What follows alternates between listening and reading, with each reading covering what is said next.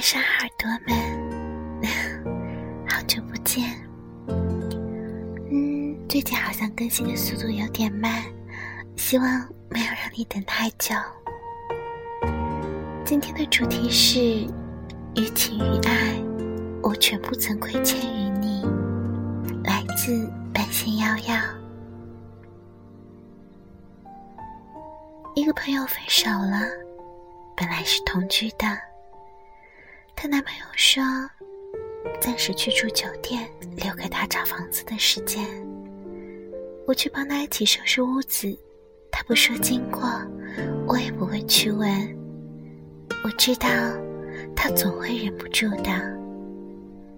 他很好，但他总觉得我亏欠他。他觉得他父母不喜欢我，他还顶着压力和我在一起，我应该特别感动。”但我觉得那是你自己的选择，为什么要强加到我身上呢？他对我挺好的，就是比较大男子主义。要我说，这次做饭我懒得习惯，他就会抱怨：我为你和我家都闹翻了，你却连碗都不愿意洗。他有个很漂亮的高中女校友示好，虽然拒绝了。但在我面前絮絮叨叨提了好久。他说：“看我多爱你了。”他太喜欢邀功了。恋爱不该是这样的。人自己拒绝了某种诱惑，就会喜欢向伴侣邀功。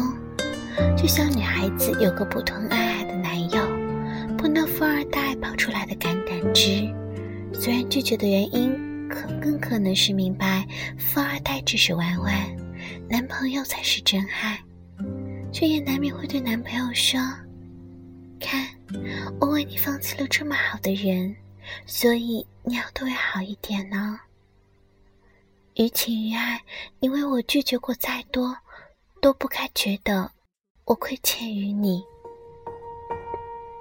但那是很累以后，才懂得这个道理。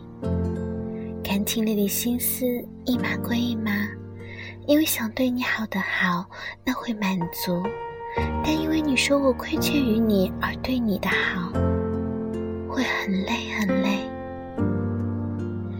我朋友一边收拾东西，一边在朋友圈分享了一首：“你还要我怎么样？”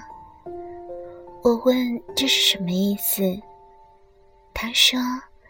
有一句，至少我分开的时候落落大方，但我听出的是，你还要我怎样？能怎样？最后还不是落得情人的立场？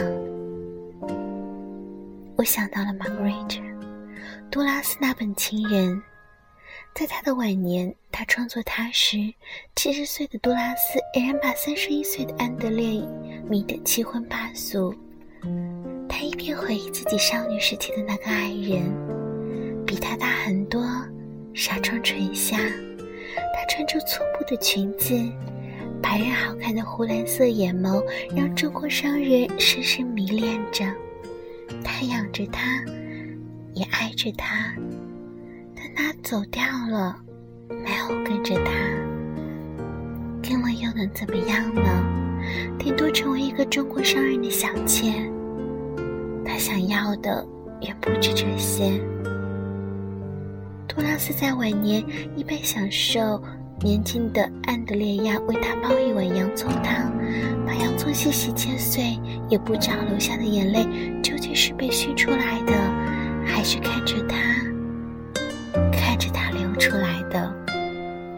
最后一次，他抓起碗砸向他，哄道：“你滚吧。”这一次，他就真的走了。谁又亏欠于谁？谁其实都不亏欠谁的。《飘》里面有一句话是白瑞德离开斯嘉丽时说的：“可是我现在快老了，再也不相信消失前嫌，一切重新开始之类的说法。”承受，因为一直活在沃尔沃尔雅的幻灭之中，从而一直说谎的负担了。过去我和你在一起，既不能对你说谎，也不能对自己说谎。就是现在，我也不能对你说谎。对你的未来，我要能继续关心就好了。可我不能。我对你的怀念，比时间短，比爱情长。于情于爱，他不曾愧于他。只不过在爱里有计较，两个人都太累。我渴望的爱人，不，应该说是每个女孩渴望的爱人，都该自觉而自己。所谓的舒适，应该是我懂得你的付出和割舍，所以我加倍对你好，而不是你拼命证明了你为我舍弃了什么，然后一副我永远欠你的样子。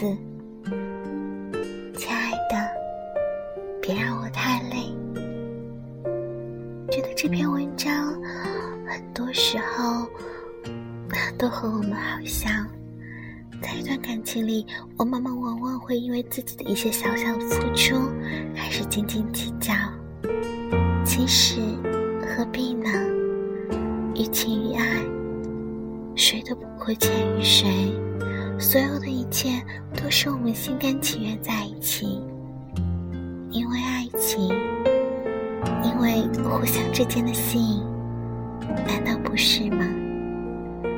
希望所有的耳朵们，当人面对自己的爱情时，可以坦坦荡说：和你在一起，于情于理，毫无负担，谁也不亏欠谁。